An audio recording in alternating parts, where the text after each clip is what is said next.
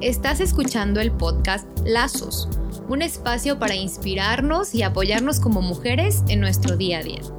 Mi nombre es Zaira Velarde y soy una mujer apasionada por impulsar a que otros encuentren su mejor yo.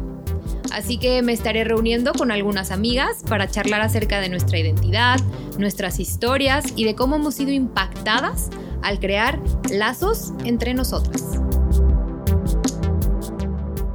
Bienvenidos nuevamente, esto es Lazos capítulo 6 y bueno, como saben, les comenté que este tema iba a estar increíble, en lo personal es un tema que a mí me apasiona y nos va a abrir mucho los ojos. El tema es codependencia y tengo el honor, de verdad es un honor, ya se lo dije y se lo vuelvo a decir, de tener a Mano Baché, que es una picudaza en el tema y en muchos otros temas.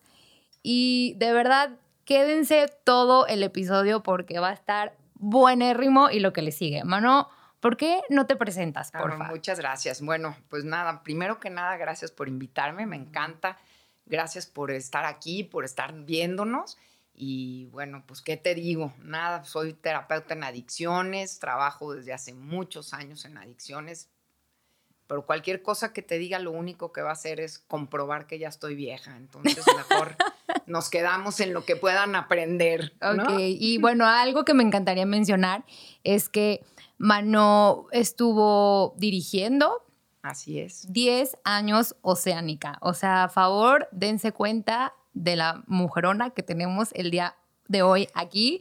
Y tiene también una casa que se llama Casa Lua Así es. Aquí en Guadalajara. Centro de tratamiento. Un centro de tratamiento. Platícanos un poquito, Mano, ¿qué es lo que haces en ese centro? El centro de tratamiento es para todo tipo de adicciones, eh, obviamente alcohol, drogas y conductas malsanas. Estoy hablando de anorexia, bulimia, ludopatía, este, nuevas tecnologías de información y comunicación, todas estas cuestiones, ¿no? Y, bueno, después de los 10 años que estuve dirigiendo Oceánica, me fui un tiempo a Oriente a tomar así como cuestiones de desarrollo de la plena conciencia y de aprender como, como técnicas de meditación y todo esto. Y con toda esta información, pues ya abrí mi propio centro aquí en Guadalajara. Somos los primeros en México con un centro de tratamiento externo. Externo quiere decir que no necesitas internarte, puedes estar ahí yendo y viniendo para las personas que pues tienen hijos y no pueden dejarlos durante una temporada así, o para las personas que no han perdido su trabajo, sus estudios, a raíz de su adicción, pero que necesitan atender la adicción, ¿no? es importante que exista este nivel de cuidado. Y bueno, acabamos de cumplir ahorita en agosto siete años con Casa Lúa y pues ahí vamos. Está increíble tu, tu labor porque realmente, o sea, lo veo sí como un trabajo, pero sé que es que lleva mucho más que solamente trabajar, es una labor social que haces por amor a las personas, por darles herramientas que, que les sirvan para salir adelante, ¿no? Y que estén bien en eso. Pues fíjate que una cosa bien importante es que mm, siento que, que es como la misión, ¿no? Es nuestra misión de vida. Cuando salimos de este tipo de problemas, cuando nos recuperamos de una adicción, de la codependencia, de un trastorno en la conducta alimentaria, empiezas a entender para qué te tiene Dios aquí. Sí. Y si no es para servir y para ayudar y transmitir que existe una solución, pues este, pierde sentido la vida. Entonces, más bien es algo como que... Claro, y, también algo que me llama la atención es que, pues, una vez que pasas por un proceso, eh, te genera más empatía, ¿no? Para poder entender a la otra persona, porque muchas veces no has pasado por, por una situación y quieres entender a la persona, pero no puedes. Y tal vez si tú ya pasaste por un problema similar, es, es mucho más fácil saber qué es lo que está viviendo la persona, ¿no? Qué es lo que está sintiendo y todo esto. Y algo que me llamó mucho la atención, que sé que no, no va por ahí, pero ahorita tú me corregirás, es que mencionaste que también tratas conductas insanas. Y yo una, una conducta insana veo la codependencia, porque tal vez muchos nos escucharon y hay codependencia, no, yo no dependo de nada. Y ja, ja, ja, o sea, todos dependemos muchísimo, en mayor escala o en menor escala, pero dependemos de algo. Entonces, todos, hemos, todos la hemos vivido. Para mí la codependencia es algo que, que, o sea, que tu estado de ánimo, tu paz mental, tu felicidad o tu libertad depende de la opinión de alguien más o de este rush que genera la codependencia de este sentimiento, al igual que te la genera el alcohol o algún tipo de droga, ¿no? Creo que también va de la mano, pero Mano, ya el micrófono es tuyo, platícanos. Número uno, acláranos bien qué es la codependencia. Ok, bueno, la codependencia es una, eh, es una serie de comportamientos y conductas donde la persona pone su centro en otro. ¿sí? El primer término de codependencia fue acuñado por ahí de los años 70 en Hazelden, en Minnesota, por una eh, psicóloga, una persona que estudió mucho este, esta cuestión, que era Melody Beatty, que no sé si has oído de sus libros o ya no seas codependiente o más allá de la codependencia, que se los recomiendo porque son muy buenos muy buenos libros que hablan de esto, son manuales para poder trabajar y poder resolver un poco de la codependencia. Pero se le, se le dio codependencia porque ella trabajaba en un centro de tratamiento en Minnesota, en Hazelden, y entonces trataba, como era la única mujer y todos los demás eran hombres adictos en recuperación que ayudaban y ella era la única mujer en recuperación, le dijeron, oye, vete tú a atender a las esposas de los adictos que vienen aquí, porque pues eres la única mujer de aquí, pues vete por favor a atenderlos. Entonces ella empezó a darse cuenta que todas estas mujeres, esposas de adictos, porque en aquel entonces pues había... Eh, la mayoría de hombres, no era como ahorita, que todas las mujeres también somos adictas, ¿verdad? más bien recibimos tratamiento, porque quizás sí éramos adictas desde entonces. Y entonces empezó a dar cuenta que había síntomas muy parecidos en todas. O sea, que tenían una baja autoestima, que eh, dependían mucho del marido, no podían poner límites, que tenían eh, centrado en que el otro se recuperara para ellas poder ser feliz, que también tenían una gran necesidad de controlar la conducta del otro, como si hubiera un miedo a perder el control, a que todo estuviera mal, entonces controlaban al otro. Así empezó, pero después con el paso del tiempo, se empezaron a dar cuenta que el codependiente, por eso se le llamaba codependiente, porque era el que estaba junto con un dependiente. Exacto. Alguien que era un drogadicto, un alcohólico, alguien que tenía un problema así. Sí. Se empezaron a dar cuenta que estos síntomas también aparecían en otro tipo de situaciones, como enfermedades crónicas degenerativas, ¿no? La gente que vive postrada en cama durante muchos años, el que lo cuida se convierte en codependiente, o sea, que siente que sin él el otro no puede, existir, no puede vivir y tiene una extremada necesidad de ser útil, de sentirse que vale en algo. Y su valor en la vida es de acuerdo a si es útil o no es útil, de acuerdo a si tiene gente que depende de él o no tiene gente que depende de él. Eso. Entonces empezó a, crecer. Y después tenemos otra autora que también tiene el nombre Melody, que es Pia Melody. Ella ya pone hacer todo un estudio sobre la codependencia y dice, no, no, no, espérate, el codependiente ya viene con todo su equipaje. O sea, no sabemos qué es primero. Si el codependiente va y busca a alguien que sea un adicto o el adicto transforma al codependiente en codependiente. Pero entonces es como ya vienes con todo tu equipaje. La codependencia son herramientas que aprendemos en, la, en una familia disfuncional todas las familias son disfuncionales. pero hay de disfunción a ah, disfunción. Entonces, para poderlo poner de esta manera, me encanta poder explicar esto. Imagínense un árbol. Entonces, tenemos las raíces de este árbol, son las situaciones difíciles que pudimos haber vivido en la infancia. Vergüenza, culpas, traumas, este, abusos, abandono. negligencia, abandono, todas estas cosas que pudimos haber vivido en los siete primeros años de nuestra infancia. Es decir, que todos somos hasta cierto grado codependientes. Pero así como las plantitas que te estoy pidiendo que visualices, eh, imagínate que de esos tréboles que tienen unas raicitas transparentes, ya sabes, apenas así pegadas en la tierra, bueno, pues tienen una codependencia y son muy funcionales. O hay unos que tienen unas raíces que son como robles, ¿verdad? Que tumban casas. Aquí como los eucaliptos que tenemos aquí en Guadalajara, que tumban las banquetas. las banquetas. Entonces, eso es nuestra, nuestra infancia, ¿no? Ok. El tronco va a ser de acuerdo a las raíces. Si tienes unas raizotas, pues tu tronco va a ser un tronco fuerte.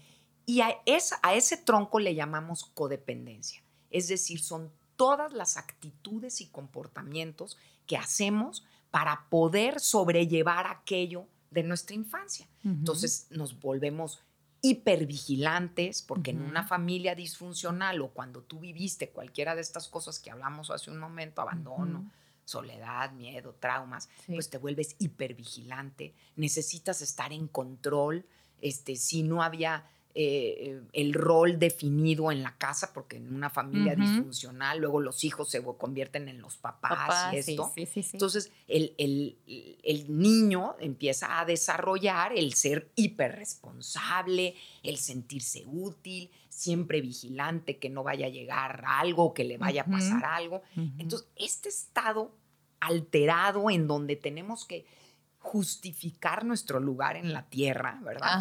justificar, lo que estamos qué buena palabra. este, eh, se llama codependencia. Son todas estas actitudes. Por eso te digo, hay quienes tienen poquito, hay quienes es bien evidente. Pero entonces, las primeras manifestaciones de ese tronco, las primeras ramas, las dos de abajo, que van para cada lado, podríamos decir que de un lado son los trastornos del estado de ánimo.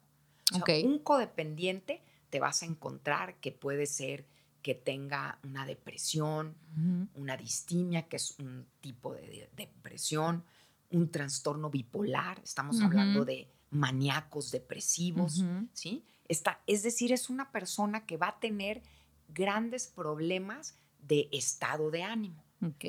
Otra manifestación de la codependencia, que es la rama del otro lado, tiene que ver con los trastornos de ansiedad. Entonces vamos a ver aquí el estrés postraumático, las fobias, los traumas, este, el trastorno obsesivo compulsivo, ¿no? Estas personas que necesitan hacer 100 veces y limpiar todo y dejar todo, hacer rituales para poderse sentir bien. Eh, el trastorno límite o border de la personalidad, son manifestaciones que vamos a encontrar que, que, vienen con estos con estos eh, eh, lazos que vienen de dónde, cómo manifiesto estas sensaciones que estoy teniendo. Y después voy a tener las ramas de arriba. Cuando esto ya no es suficiente o que el tronco es más grande, pues hace unos ramonones, ¿no? En las ramas de arriba vamos a encontrar, por un lado, los trastornos por uso de sustancia, es decir, todas las adicciones, legales, ilegales, a estimulantes, opioides, alcohol, azúcar, Ajá. Ya sabes, todo, lo que las sustancias que me pueden alterar mi estado de ánimo y que me hacen adicción. Y por el otro lado vamos a encontrar las adicciones o los trastornos por adicciones de proceso o conductas malsanas.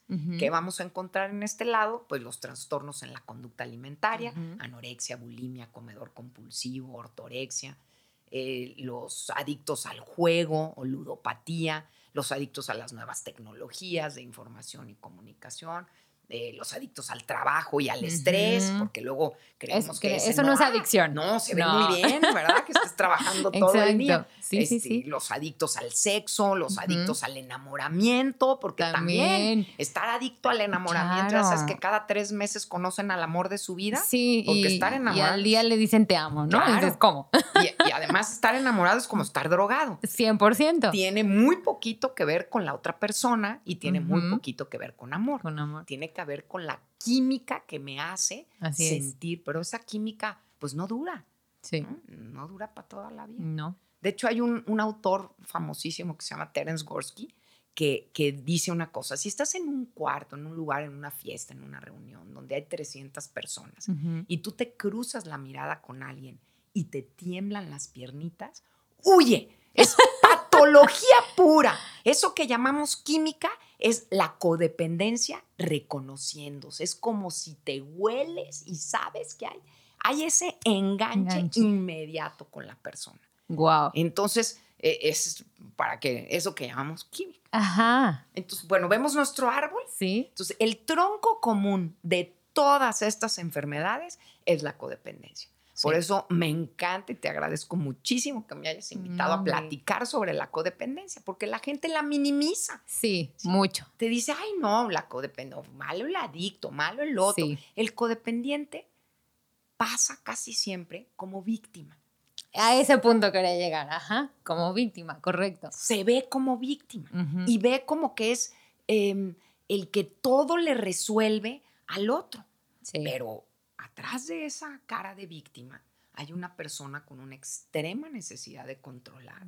Hay una persona que está eh, eh, pues al acecho de ver qué haces y qué no haces y que no la abandones y muerto de miedo y de celotipia y de todo, ya sabes, poniendo su vida en manos de otra persona, viviendo a través de otra persona. Así es. Entonces, la codependencia, la gente piensa que es con tu pareja, que eres codependiente de tu pareja, pero va migrando. Correcto. Puede ser que haya sido codependiente de tu familia, después de tus amigos, después de tu pareja, y luego de tus hijos. También. O sea, se muere cuando muere uno, ¿verdad? Sí, y algo que me llamó muchísimo la atención y que también lo leí y me gustó esa frase fue, no existe solamente un codependiente. O sea, el codependiente tiene que ir enganchado con alguien, porque si no, no puede ser codependiente, ¿estás de acuerdo? Así es. Y me llamó la atención que dice, el codependiente o espera ser rescatado o quiere ser el rescatador. Entonces ahí cuando te enganchas, ¿no? se nos hace muy fácil tal, tal vez verlo como en relaciones eh, personales, como tú dijiste, en el matrimonio, pero pues yo creo que, que es... ¿Qué es, mano? O sea, claro, o sea, ¿qué es esta necesidad que tiene el ser humano, que tenemos el ser humano, de, ser vistos o de ser valorados, porque bueno, tú, yo leí un libro buenísimo que se llama, no sé si lo has leído, Las cinco huellas, ¿no? Que, que dejan abandono, rechazo, etcétera. Y bueno, dices, bueno, tal vez puede venir de ahí, de la raíz, pero ¿por qué caemos tanto en la codependencia? No nada más en la, en la de pareja, sino también a lo mejor estaría padre que dieras ejemplos más comunes, por así decirlos, que eh, la gente que nos esté escuchando diga, ah, no, pues sí, sí tengo codependencia. Por ejemplo, yo que les decía, si yo me pongo un chocolate enfrente, o me lo como todo, ¿sabes? O mejor no me lo como, porque me voy como gorda en tobogán, literal, pero es codependencia. Y cuando a veces estoy como muy triste o con ansiedad, ¿qué es lo que se me viene? Quiero azúcar. Y es una dependencia. ¿Estás de acuerdo? Es una dependencia. la gente que trabaja también. No le llamaríamos codependencia. Sería una de las ramas que estábamos hablando de arriba. De, sustancias o de conductas. ¿sí? Pero la codependencia en sí, que es el coro de nuestra enfermedad, nace, o sea, se empieza a desarrollar, te digo, en la infancia, en estas raíces, en nuestra relación con los demás. Obviamente, los lazos que se hacen el, apego que el niño tiene normalmente con su familia va a depender muchísimo de cómo está su mamá y cómo está su papá y cómo está su sistema familiar en el momento en el que él nace. Entonces, cuando este apego no está, no está sano y es difícil que esté sano, claro. porque todos tenemos pues, los propios miedos, las propias aprensiones, cuando es el primer hijo porque es el primero, cuando no, etcétera. Entonces, de algo no va a salir tal cual, pero hay de, de, enfermedad a enfermedad, hay de funcionalidad a disfuncionalidad. Entre más disfunción exista en el núcleo familiar o en la triada de mis papás y yo cuando nazco, más fácil va a ser que pueda desarrollar yo. Si mi mamá viene o proviene de un lugar donde, este, pues no sé, no está eh, bien o, pobres de las mujeres, ¿no? Que piensan pobre de la mujer. Pues ya desde que yo nazco y soy mujer, ya me están pobreteando, ¿sí? O sea, es decir, uy, no fue hombre. Puede ser esa una de las cuestiones, ¿no? o ella está pasando por una enfermedad, está pasando por una situación, o hay un pleito entre los padres, ¿no? Hay algo que está sucediendo y cómo el niño con sus propias, porque también nosotros venimos equipados, ¿no? Claro. Venimos equipados con nuestra genética, con nuestro carácter, porque cada persona, tú, puedes tener gemelos idénticos, pero que cada uno tiene un carácter muy diferente. Entonces esto venimos con nuestro carácter y nos toca ser el primero, el más chico, eh, el de en medio, de puras mujeres y o puros hombres, o hombres y mujeres. Todo esto, mi cultura y mi medio ambiente van a influir en cómo yo me voy a defender de este mundo cruel. O sea, cómo le voy a hacer para sobrevivir en esta familia. Ok. Entonces yo empiezo a aprender las cosas que tengo que hacer para sobrellevar y sobrevivir en esta familia. Pero si en esta familia hay dobles mensajes, que es lo más Que es muy común. más común, Sí. Este, eh, si en esta familia el amor y la aceptación de mi persona está condicionado a que yo haga las cosas bien, a que yo me porte bien, a que yo merezca. Todas estas cosas están dejando huellitas Exacto. porque yo lo que quiero es pertenecer, yo lo que quiero es que me quieran, Que me eso quieran, es que natural me en todo ser humano, Ajá. ¿verdad? Ser parte de aquí, que me quieran, que me reconozcan. Por eso, de hecho, la negligencia es infinitamente más traumática para una persona y más difícil de arreglar que incluso el abuso. Wow. Porque el abuso, si tú me golpeas, me maltratas, no estoy justificando el No, no, abuso no, por no. ninguna manera, Sí. sí. Pero quiere decir que me ves, soy alguien importante para Wow. ti, existo. Ujú. ¿Te acuerdas de aquel lema que pégame, pero, Pero no me dejes"? dejes. Ajá. Bueno, pues es eso, es, es soy importante, valgo para esta persona. por el Dios. otro lado, la negligencia, que es cuando no te ven, cuando te abandonan, cuando tus necesidades ni siquiera están cubiertas, Ujú. pues es, no merezco nada, no existo. Wow. Y eso sí, es un, un dolor y una huella de abandono mucho más fuerte que, que, que resolver incluso el abuso. Pero de esas huellas es donde viene nuestra necesidad extrema. Pero ok. obviamente, cuando hablamos de codependencia estamos hablando de una enfermedad. Sí. Una enfermedad es un conjunto de síntomas que tienen una base biológica y una base emocional y una base mental y una base espiritual. Entonces tenemos que tomar en cuenta todas las áreas de la persona para poderla ayudar. Bien.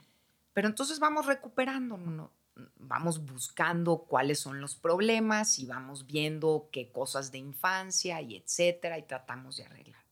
Pero cuando hablamos de codependencia, necesitamos realmente entender que el coro, o sea, el, el centro, la base de todo este problema es un problema espiritual, Ok. es un problema de sentido de vida. No estoy hablando de religión, No. estoy hablando de esta capacidad que tenemos de creer que existe algo más fuerte que nosotros. Exacto. Si no logramos encontrar este sentido de vida, si no, nunca lo, lo vamos a estar tratando de llenar con lo Con que lo sea. que sea. Lo voy a estar tratando de llenar con comida, con personas, con...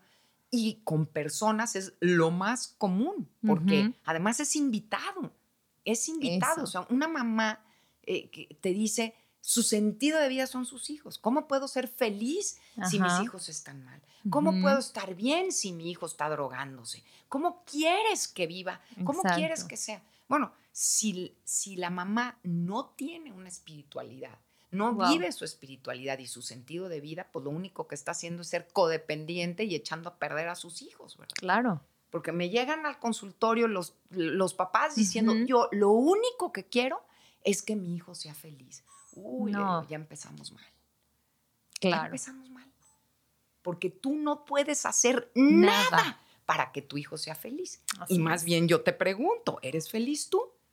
¿Qué ejemplo le estás dando a tu hijo? Porque si tú le estás diciendo a tu hijo, tú tienes mi felicidad en las manos, Exacto. entonces, este, pues, Sí, ¿quién híjole. tiene la de tu hijo, verdad? Exacto. Y Wow. entonces se hacen unas, unos vicios. un y- círculo y un vicioso. círculo.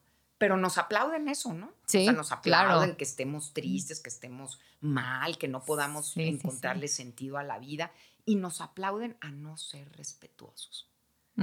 Unos síntomas claros de la codependencia se basan en ciertos paradigmas, en ciertas creencias que nosotros tenemos. Por ejemplo, confundimos amor con injerencia. Porque yo te amo, tú tienes que hacer lo que yo te digo. Exacto. ¿sí? Sí, Entonces, sí, sí. Confundimos em, eh, apoyo con dar consejos. Inmediatamente las personas tenemos, a, alguien viene a buscar nuestro apoyo y sacamos de nuestra cajita el Sí, sí, consejo sí. 451, que no Este es sé para si ti. tú lo seguirías, ¿verdad? Ajá. Pero aquí estás. Y lo dices súper seguro aparte, Sí, ¿no? Sí, O sí, sea, tú claro. debes de hacerle así. Sí, sí, sí. ¿sí? Confundimos, eh, por ejemplo, el... Creemos que sabemos. Fíjate a dónde llega la soberbia del Por codependiente. supuesto. Y yo soy codependiente, no hay que creer que les estoy diciendo a los demás. Todos somos codependientes, Jordi y Alfredo también. Es, es tal nuestra soberbia que creemos que sabemos lo que va a hacer feliz al otro. Ay, mano. A ver, o sea, ¿a alguien le suena similar esto? O sea, claro. ¿Te imaginas? Sí. Si tan solo hicieras lo ¿Qué que yo onda digo, con eso? ¿verdad? Si tan solo hicieras esto, tú serías feliz. Y mientras tanto, ¿yo qué estoy haciendo con mi vida? No, No viéndola. no. Estoy muy atento de viendo qué hacen todos los demás para no voltearme a ver a mí. ¿no? ¿Y tú crees que sea como un mecanismo de defensa esto? Claro. El es- de que no, ni siquiera quiero voltearme a ver porque me voy a encontrar con algo que no me va a gustar. Por supuesto. Sí, ¿no? Me voy a encontrar con esas raíces. Que Y no yo- quiero ni tocar. Toda mi vida he sabido cómo navegar con esas raíces sin mojarme.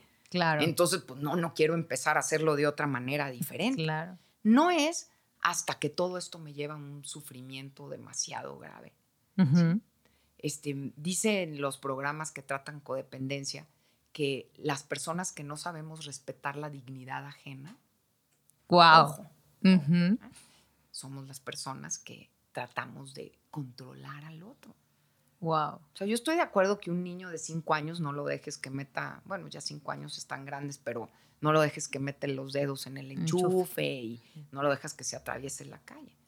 Pero a un chavo de 16 que se sale de su casa, que no te obedece, que te grita, que te insulta, y, y de 16 para adelante. Para adelante, ¿verdad? ajá. O de 14, que ya se Sí, sí, escapa de la casa sin permiso, se droga, hace cosas. o- Bueno, pues ¿cómo pues no vas a, a, a- a dejar que pague las consecuencias? Ajá. O, o a una persona, a tu pareja, que te está maltratando o que te está insultando o que te está... Y tú dices, es que quiero que deje de hacerlo, pero tú no haces nada, Nada. para que deje de hacerlo.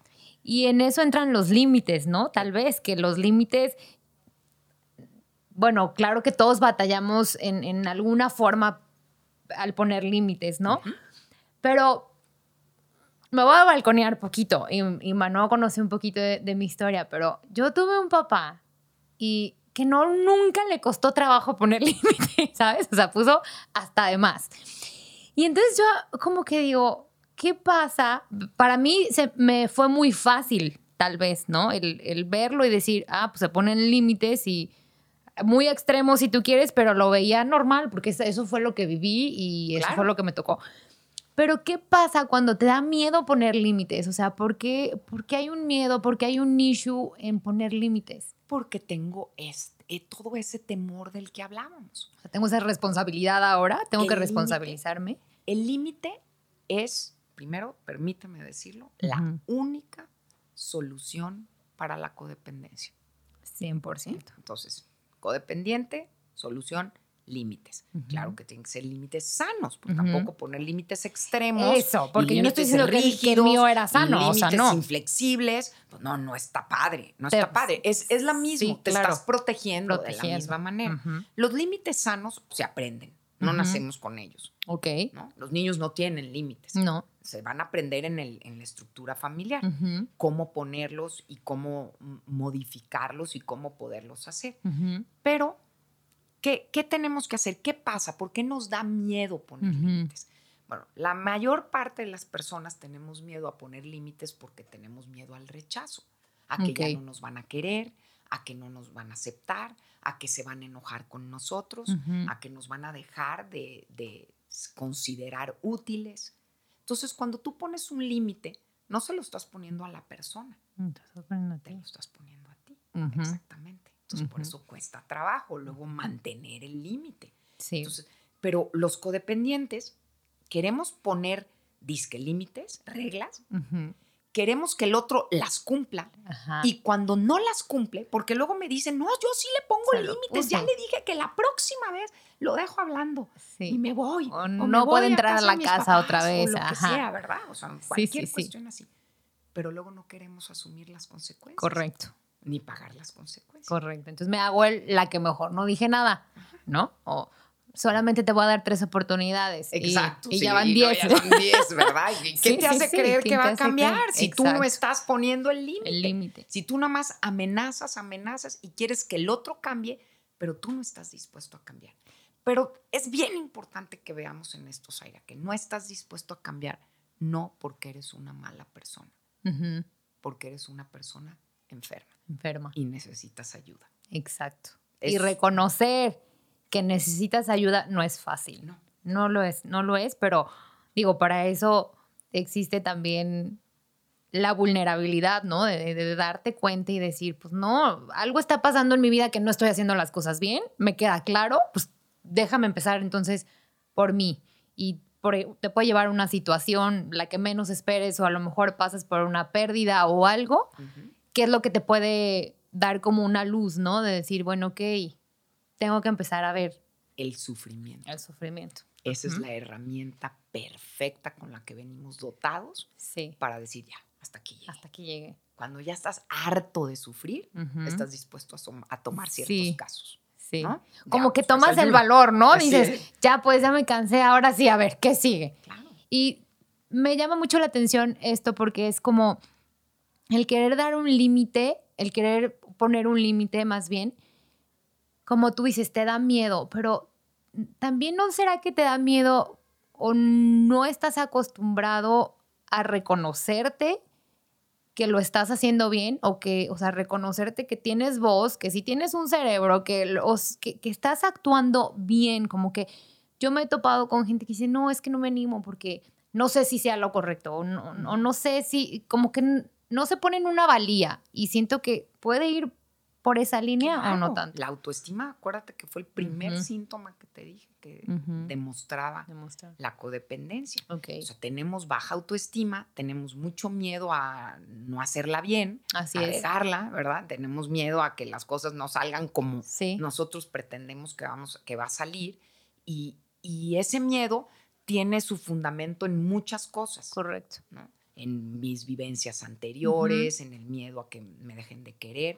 Pero también ese miedo tiene que ver con, con eh, esta parte de qué hago, qué tengo que hacer yo para poder, no estoy sola, buscar ayuda, Exacto. ¿no? Sí. Por, por eso, eh, tú vas a tratar de resolver las cosas en la vida siempre hasta donde tú te des cuenta que ya no puedes sola. Correcto. Cuando ya no puedes hacer algo solo es cuando le hablas al técnico para que venga claro. a arreglártelo, ¿verdad? Claro, Porque dices, así es ya esto. no puedo. Claro, no, no somos todólogos, no Así es. podemos con todo. Y eso es exactamente lo que pasa con la codependencia. Ok. Nosotros mientras queremos resolver y mientras podamos resolver, pues lo vamos a hacer. Cuando nos damos cuenta que hacemos lo mismo, esperando resultados diferentes y que esto es una locura, estamos dispuestos a hacer las cosas de diferente manera Sí, y buscamos ayuda. Ok. Entonces, buscar ayuda es la parte más importante. Es clave, Hasta es la para llave. saber si tienes o no codependencia. Claro. Porque hay veces que puedes decir, oye, pues me identifico con uno de los síntomas que están platicando ahorita, pero no, con no todos, con todos. O no seré tanto codependiente. Bueno, hay que hacer una evaluación. Por supuesto. Con una evaluación podemos determinar si tienes o no tienes codependencia y qué nivel de codependencia tienes. Tienes, exacto. Definitivamente, arreglar la codependencia conlleva a un tratamiento, a un trabajo con tu infancia. Así es, ¿sí? Porque ahí es donde empezó Sí, a sí, sí. desordenarse todo. claro. Ahí se arman las fichas del rompecabezas o las raíces. Oye, mano, ¿y hay codependencia sana? Hay codependencia funcional. Funcional. ¿sí? Que, que de alguna manera pues no es tan grave, no me afecta tanto, no creo disfunción en mi vida, Ok. ¿sí?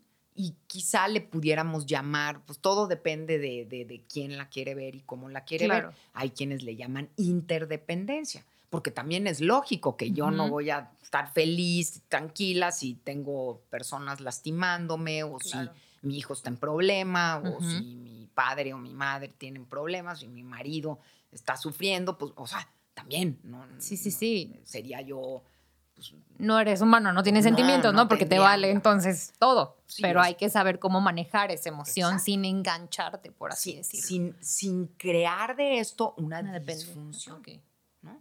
Y una dependencia al otro. La codependencia es así como que si llega alguien corriendo cortado y tú vas corriendo por un cuchillo y te cortas también para sentir lo mismo. Qué fuerte. ok, mano, hay preguntas de las chicas que les gustaría como que resolvieras y, no sé, abrir más los, los panoramas, ¿no? Primera pregunta.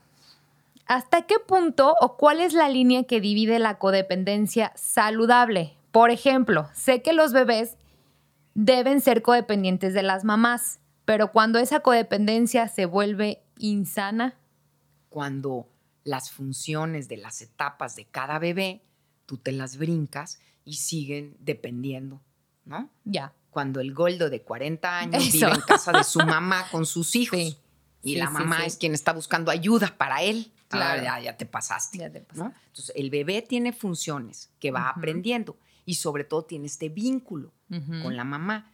La ansiedad del bebé, que es también la ansiedad de la mamá. Por supuesto. esta ansiedad que se va generando eh, se tiene que aprender a manejar. Entonces, si la mamá tiene cero capacidad y no sabe cómo hacerlo y está asustadísima, va a pasarle toda esa ansiedad al bebé y la aprensión al bebé.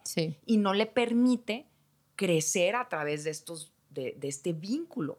El bebé se siente muy seguro mientras sepa que ahí está su mamá o que ahí está su papá. Se siente tranquilo porque el mundo está resuelto. Claro. Pero luego sucede que llega la adolescencia y los papás ya no quieren ser papás de sus hijos, quieren ser amigos. Ay, qué tema. Quieren ser sus cuates. Entonces, como quieren ser sus cuates, no los quieren hacer enojar y no les quieren poner límites. Y, o los quieren tratar como si tuvieran cinco años o los quieren tratar como si tuvieran 45. Y pues no, son adolescentes, necesitan límites a gusto donde golpear. Pero el bebé tiene etapas de su desarrollo. En esas etapas de su desarrollo, tú, por supuesto que unos pueden retrasarse tantito más o tantito menos, pero tú tienes que estar al pie de esto. ¿Cuándo se vuelve insana esa codependencia?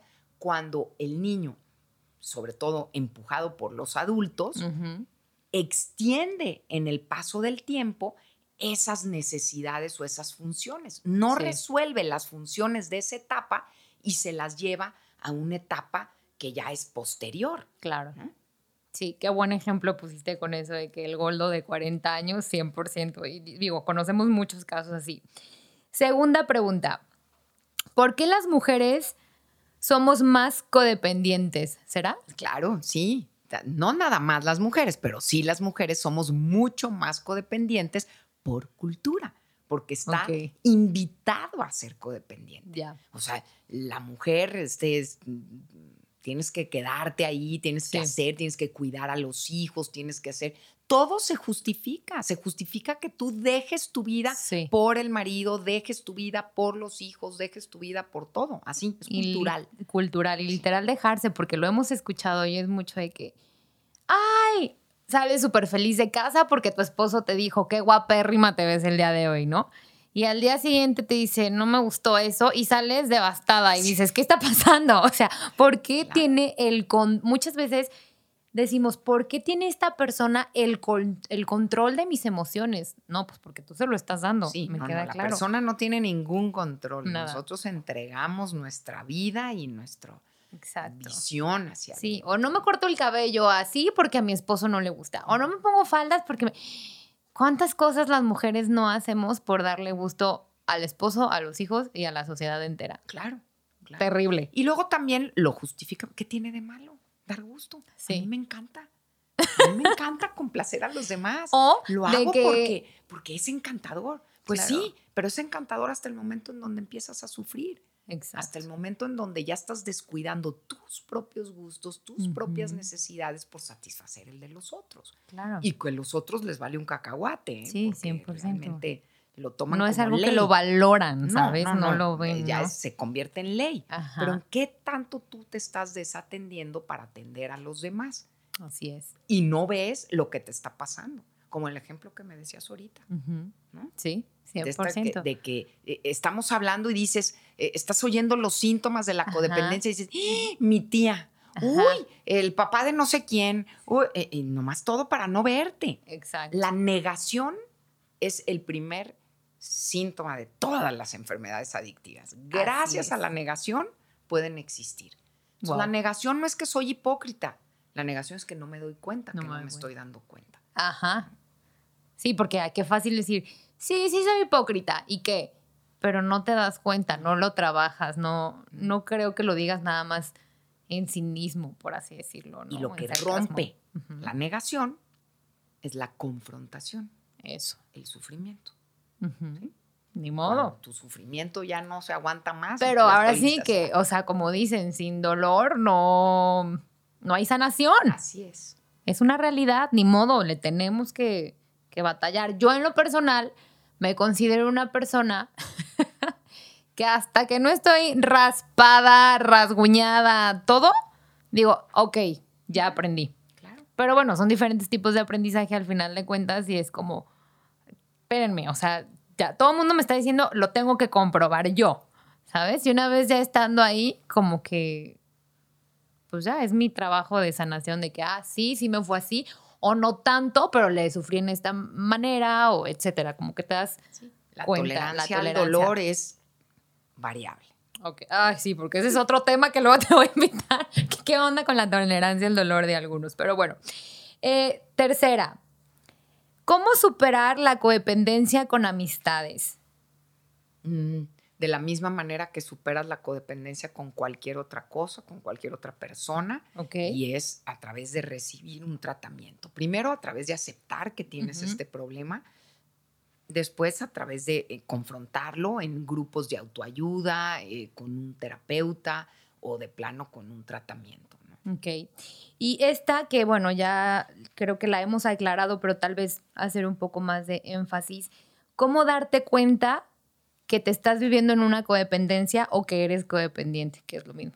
Ok, pues eh, cuando tus relaciones interpersonales sufren, o más bien cuando tú sufres por tus relaciones interpersonales y que a pesar de que son negativas, son problemáticas, hay este, cosas que no están en, que no puedes arreglar y que has tratado y de todos modos sigues ahí y no puedes dejarlo y no puedes poner límites y no puedes cambiar, pues seguramente es porque estás en una relación codependiente. Así es. Y hay una, bueno, no, pues hay una que fue repetida muchas veces, es la misma situación, creo que no te va a extrañar, pero hay mucha inquietud en saber, no quiero dar la respuesta yo porque la quiero, quiero que la des tú, pero en este tipo de relaciones donde A, llevan años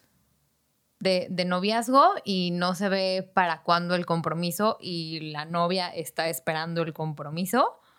O B, cuando no se ve claro y entonces es el típico de que hoy te hablo en tres meses no, luego te hablo y si estás, luego una semana y, ¿sabes? Ellas preguntan, ¿cómo puedo frenar esta codependencia? Pues es que tienes que poner límites, porque si esta relación no es la relación que tú quieres o tú no la quieres así, pues tienes que tomarte el riesgo, ¿verdad? Exacto. De decir, pues o nos comprometemos o, pues yo me voy a ir, ¿verdad? Sí, porque están esperando de la otra persona, pero es que no puedes esperar de la otra persona, ¿no? Yo, pero sí las entiendo porque pues están dentro de, de ese círculo, eh, no, sé cómo llamarle, y las entiendo y, y, veo su dolor, pero uno de fuera y dice, es que cómo puedes esperar algo de la otra persona si lo está dejando muy claro que él no lo quiere. Exacto, es que esa es la cosa. ¿No? La cosa es que pues, tú hablas en una relación. Y si esta relación tienes dos opciones, o es lo que tú quieres que sea, y tú también participas en eso, ¿no? En decir, oye, pues yo estoy esperando este compromiso, ¿no? Pero tampoco te vas. Y lo malo es que le echas la culpa al otro, que el otro no se compromete, pero Sí. si el otro te está diciendo que no, Que no. de alguna u otra manera, y tampoco le estás presionando nada para que se salga de su zona de confort y diga, bueno, pues sí me comprometo. Exacto. Sí le entro y me comprometo porque no quiero perder a la persona. Correcto. Pe- Pero, y, y no es porque no la, no es que lo chantajees, es simplemente que no es el tipo de vida que tú estás buscando. Y No es súper válido. Claro. O sea, porque también están las personas que dicen, pues vale, entro así, es su rollo y no me afecta. Pues qué chido. No, o sea, sería lo ideal para que no sufras, ¿no? Sí, sí, sí. De hecho, de eso se tratan las relaciones. No, aunque estés en un matrimonio o en una pareja, siempre van a estar de acuerdo. Por supuesto que no. Y nunca vas a pensar al 100% igual que, que tu pareja. El chiste es decir, son sus rollos, tratarme de meter lo menos que pueda o engancharme lo menos que pueda para yo también poder vivir, poder hacer mi vida y no que me lleve emocionalmente Claro. En las patas con temas que ni son míos, o sea, que no te corresponden, Sí. ¿no? Sí, sí, sí. Y en esta parte que decías directamente del compromiso, es así. O sea, si tú estás feliz en esa relación, así como es, de 200 años de novio, nadie, está, nadie está Sí, buscando el exacto. compromiso, pues qué bueno, qué padre. padre, que estás feliz en Ujú. esa relación, no hay problema. Claro, Pero si no es lo que tú estás queriendo, tienes que aprender a poner límites así y a, es. y a valorarte, Así a es. saber que, pues bueno, esto no es lo que quieres, quizás necesitas buscar en otro lado, ¿no? Por supuesto. Y que esa persona no es, no es la única persona que existe y darte cuenta que no es la persona que tú estás buscando. No, no están las características que tú Exacto. buscas en esa persona. Más que nada, porque otra ilusión que tenemos los codependientes es que vamos a cambiar al otro. Ah, típico. sí. Y creemos que... Yo voy que- a poder cambiarlo. Sí. Vas a ver. Ajá, Te y lo la pones de gente sí reto. cambia cuando quiere. cuando quiere. por Con el algo- sufrimiento. ajá, por algo que le tenga... Exacto, por el es. sufrimiento. Así es. Entonces, bueno, pues... Sí, ahí- ahí se dan entender cuenta. estas limitaciones también es parte de bajarle a la soberbia Sí. que tenemos los codependientes. ¿no? Así es, es decir, pues no me voy a ir ya a vivir con él, ¿no? Porque, ¿qué está pasando? O sea, ya está muy fácil el asunto. Tengo que empezar a retroceder lo que he hecho, ¿no? Poner límites y eh, no sé qué voy a esperar de la otra persona, pero por lo menos me voy a salvar yo, ¿no? No me voy a hundir. Sí.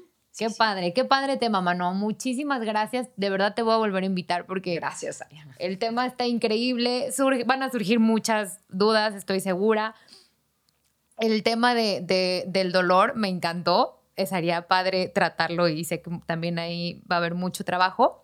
Pero bueno, mano, ya estamos por concluir. En Lazos hacemos una sesión de preguntas que están en un bowl, que son este bowl. Tú eliges la que sea, la lees en voz alta y lo primero que se venga en tu mente lo tienes que, que decir. Son tres, ¿va? perfecto. Ok. ¿Qué es para ti la infidelidad? Oh, híjole. La infidelidad para mí este, tiene que ver mucho con la deslealtad. Es cuando una persona eh, está engañándote en su forma de ser. No pienso que la infidelidad se base únicamente Ajá. en una situación sexual Exacto. o en una situación de, de, de pareja. O sea, creo que tiene mucho que ver con la lealtad, ¿no? Con esta parte donde este, me estás traicionando, estás, Claro. estás brincándome o brincando un acuerdo que tenemos Exacto. para... Sí, sí. verlo Desde la confianza también, por así decirlo, ¿no? Así es. Wow, me encanta. A ver, híjole, son sencillitas. ¿eh? si pudieras describirte en una sola palabra, ¿cuál sería? Wow. Increíble, mano. Pues yo creo que apasionada. Sí. Wow, Con qué mucha increíble. pasión por lo que hago. Haces, sí. Y a ver, esta La largota. última. ¿A dónde te irías de vacaciones si tienes todo el dinero para hacerlo? Ay, me iría a Vietnam ahorita. Qué Saliendo, corriendo. Es el Guau. lugar donde quiero ir ahorita. Ahí nació mi padre, Guau. en, en Saigón, en Indochina, bueno, cuando era Indochina. Ajá. Y tengo muchas ganas de ir. No desde hace conoces aún. años, ¿no? Wow, estaría increíble. Vas a ver que pronto vas a ir. Ojalá que sí. Mano, por favor, invítanos e invita a todas las que están escuchando eh, a todo lo que haces. claro, por favor. Bueno, primero que sepan que en Casa Lua tenemos eh, asesoría así de primera instancia, sin compromiso, no necesitas hacer nada. Si tú crees que tienes un problema, si crees que tienes una codependencia, si crees que un familiar tuyo tiene una adicción eh, de proceso, lo que sea, llámanos sin ningún compromiso, 1188 5757. Las personas te van a responder en admisiones para poderte dar una asesoría. Después, si ya tenemos una preocupación válida, tenemos un programa de prevención, perdón, de evaluación y diagnóstico, que es súper importante para saber, para que sepas cuánto es de aquí, cuánto es de acá, cuánto es de allá, saber si tienes o no tienes un problema. Ya. Después, no minimices la codependencia. Yo les decía que soy adicta y que soy codependiente. Bueno, como adicta he estado en centros de tratamiento, como recuperándome de un trastorno en la conducta alimentaria, estuve en otro centro de tratamiento ya tres meses. Pero lo que me llevó al psiquiátrico fue la codependencia. Wow. ¿Sí? Entonces, no la minimices. Correcto. Tenemos tratamientos para codependencia también en Casa Lúa, externos y, e internos, de acuerdo a lo que, a la necesidad de cada persona. Y pues nada, que todo esto basa en la prevención. Entonces, también los papás, por favor, cuando, cuando van a planear, porque luego quieren hacer prevención en prepa ya se acabó. Ya vaya, exacto. Entonces, que los papás, desde que hacen el proyecto de vida, desde que eh, no piensen que porque su bebé está chiquito, no tenemos que discutir ya ahorita qué vamos a hacer si fuma mota, si se vuelve codependiente, si se droga, si llega alcoholizado, a qué edad queremos que beba. Esas cosas se, se, hacen ahorita en la prevención para que cuando llegue ya estemos de acuerdo, ya haya un, un acuerdo. Y estar preparados. Y, así. Esas son las cosas que yo llamo infidelidad. Sí. Cuando quedamos en algo y luego... La, ¿qué crees que no me lo cumpliste? Exactamente.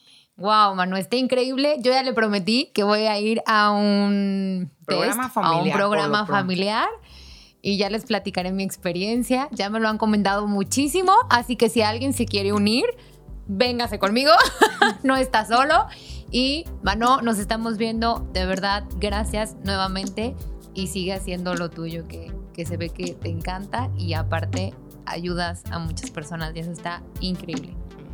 Gracias. Mucha suerte y mucho éxito en todo. Gracias por invitarme. No, gracias a ti. Gracias a ustedes. Nos vemos en el próximo Lazos, ya episodio 7. Va a estar buenísimo. Y vamos a poner toda la información de Mano también para que hablen y puedan ser atendidos, ¿ok? Que tengan muy buen día. Gracias.